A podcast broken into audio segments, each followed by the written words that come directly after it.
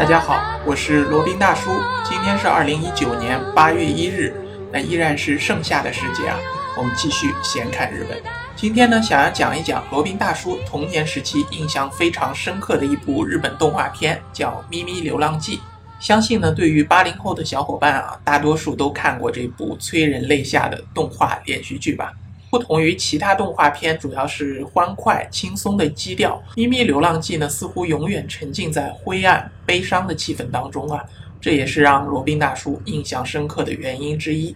那先来介绍一下啊，《咪咪流浪记》原名叫《Yenakiko》，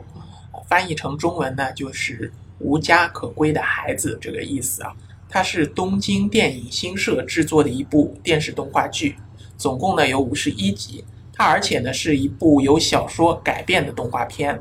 原著是法国作家耶克特马洛的小说《苦儿流浪记》。那主角呢是出生在法国夏曼农村的一个男孩，叫咪咪。那也有的呢翻译成雷米的啊，Remy。我就采用台湾翻译版的命名方式，就叫咪咪吧。在法国中部山区呢，有一个村叫夏曼农村，这也是咪咪童年生长的地方啊。他原本是一个被人遗弃的孤儿，那多亏呢好心的农夫吉祥将其带回家中抚养。实际上呢，这个咪咪它的出生殊不简单啊。实际它是出生在一个非常好的一个家庭当中，富贵家庭当中。后来因为是他的叔叔，好像是为了谋夺他家的财产，把他偷出来，然后遗弃的。随后呢，是被这个农夫吉祥领回家中抚养的。他的童年曾经是一度是快乐幸福的，这有吉祥以及他的养母给予了他一个非常快乐的童年时光。然而呢，好景不长啊，吉祥在一次意外当中丢掉了工作，然后家中的生活呢也变得窘迫起来。而且不幸的是呢，吉祥的性格也变得非常的暴躁啊。那有一天呢，趁着他的妻子不在家的期间呢，他偷偷的将咪咪卖给了流浪艺人彭师傅。咪咪呢就随着彭师傅一起走上了卖艺流浪的道路啊。彭师傅是一个很好的一个老人，和蔼可亲、多才多艺的老人，带着咪咪在法国的大街小巷上流浪卖艺。他还有三条小狗来福。小黑、小妞，还有一只猴子小乖组成的杂技班啊。后来彭师傅应该是生病去世了，那就由咪咪代替他的角色，带着这三条小狗和一只小猴子组成的杂技班，在法国乡村、城市之间徜徉啊，一边卖艺，一边想寻找他的亲生母亲。这个呢，就是《咪咪流浪记》的一个剧情梗概啊。那由于这个流浪故事本身，它的包容性很强啊。而且呢，它的细节也非常众多，整整有五十一集动画片，所以很多细节其实罗宾大叔已经逐渐遗忘了，只有其中一些片段还会印象比较深刻，记忆也比较模糊啊。那其中印象最深的呢，就是《咪咪流浪记》的主题歌，可以说是经典中的经典啊。凡是看过《咪咪流浪记》的人呢，想起的第一印象恐怕就是他那首主题歌了啊，就是我要我要找我爸爸，去到哪里也要找我爸爸。我的好爸爸呢，没有找到。若是你看到他，就劝他回家。这个旋律一旦响起呢，马上就能将我拉回到童年啊，仿佛就在电视机前看到了咪咪的这个形象。这种情绪的感召力可以说是极为极为强烈了。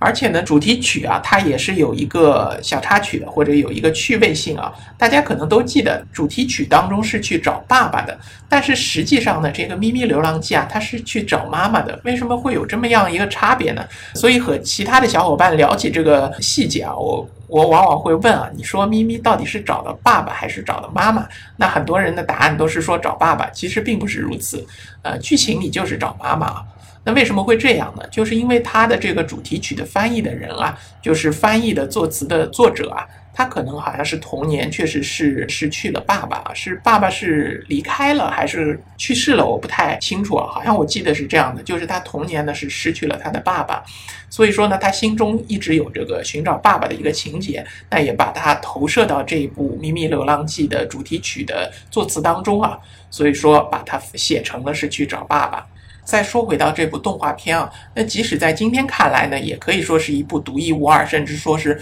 非常有意义的、非常让人印象深刻的一部动画片啊。实际上，它的一个主线情节是非常简单的，就是一个流浪的卖艺的一个孩子去寻找他亲生母亲的这么一个经过。可以说节奏是比较缓慢的，而且呢，不同于其他的动画片，比较欢乐、比较欢快。它呢是充满了一种人世间苍凉、人世间悲凉的这么一种感觉的，是一种现实主义的一个作品。所以说呢，如果是其他人来翻拍或者其他人来把它动画化呢，我感觉是很难让它具有吸引力的。对于孩子来说，对于大人来说都很难有吸引力的。但是偏偏呢，他就把它做成了一部鸿篇巨制啊，做成了一部非常让人印象深刻、也很吸引人的这么一部动画片。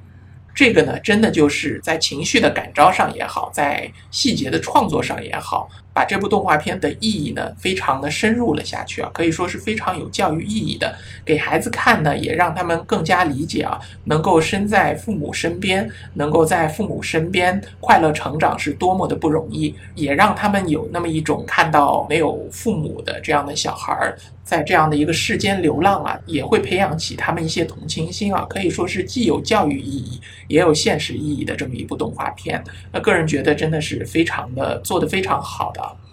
而且呢，因为它的原著是由法国作家来做的，所以说呢，它整个的故事的背景啊，就是在十九世纪的法国的城市和乡村啊。而且呢，随着这个咪咪流浪的步伐，甚至到了周边的这些欧洲国家，比如说像英国啊、瑞士啊，整个的场景的变换可以说是波澜壮阔的。那随着他的脚步呢，我们可以在法国。在英国，在瑞士各个地方去徜徉，能够看到欧洲的这些地方场景和这些生活的细节啊，在当时八零后的小伙伴，当时八九十年代的孩子们看来呢，绝对是非常新鲜、非常有别样的感觉的这么一部动画片啊。动画片里，它的人物的造型和人物的社交礼以及人物的这些语言风格呢，它既有欧洲人的这个特征，又有东方人、亚洲人的特征啊。整个的风格看上去也既不是太东方，也不是太西方，感觉像是有一种混血的这么一种感觉啊。当时看这部动画片，完全没觉得这些是外国人，只觉得好像就是似曾相识的，仿佛就是在我们身边的这些人啊。无论是彭师傅。无论是主角咪咪，还是身边的其他这些人，都仿佛是有着一种生活的真实感在里面的。那他的作画的技巧也非常的好，感觉是有那么一种像油画的这么一种风格，但又不像油画，同时又糅合了日本动画片那种特殊的技法，看上去真的就是既东方又西方，非常好看啊！当时没有这样觉得，但现在回想起来，觉得真的是和其他的动画片还是有很大的不同的。像机器猫啊，那个机器猫就是非常典型的日式的这种风格，日式的场景，日式的风格，那和这个咪咪流浪记真的是不一样。当然不是说是。谁高谁下，只是说当时给那个孩子观众啊带来的一种不一样的感觉。那因为使用了这种比较特殊的仿油画的技法在里面，那在当时的这种春夏秋冬的变换，以及在有异国情调的这样的场景里面呢，丝毫也不觉得好像有出戏的这样的感觉啊，总是一种非常融合、非常能让人身临其境的这种感觉。而且呢，他在人物的刻画上，那这里说的呢，就是对人物肖像、人物的描绘技法上呢，也是非常的细致入微啊。比如说像彭师傅他这种满脸风霜的感觉，以及温柔的母亲，无论是养母还是生母，以及呢非常可爱的这些小动物啊，像小猴子啊、三只小狗啊，都可以让人觉得非常的真实啊，仿佛就是在我们身边。那尤其当罗宾大叔看到啊，就长久伴随着咪咪的这些动物小伙伴，他们或是生病。或是冻饿而死的时候呢，记得当时年纪尚小啊，也不由得生出一股这种悲天悯人的感觉吧。那也许这就是小孩儿天然的对于这种弱者的悲悯之心。恐怕也就是我们孩子生来就带有的一种美好特质吧。所以说，看着这这个动画片呢，也能让人自己内心当中这些美好的东西能慢慢的渗透而出啊，或者说能够带入这种悲天悯人的感觉。对于孩子培养美好的品质，我觉得也是非常有好处的。什么样的动画片是有教育意义的？我觉得这就算是有教育意义的动画片了。当然了，不管怎么说，这部动画片是绝对不可能用三言两语讲清楚的。这么长的一部动画片，而且这个原著也写得非常好。那当然，有兴趣的话呢，那不妨可以去亲身看看啊，看看这个动画片，看看当初我们欣赏到的这些来自日本的鸿篇巨制，来自日本的这些动画片，和现在我们的这些动画片相比，孰高孰低呢？好了，那今天的这一期闲侃日本呢，就先到这里，我们下期再聊。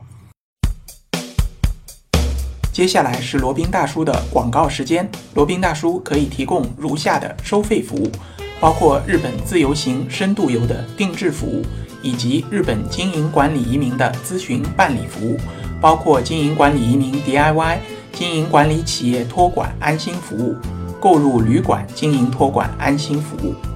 以及赴美生子、赴加生子的咨询服务。赴美生子、城市签的代办服务，以及美国、加拿大十年旅游签证的代办服务，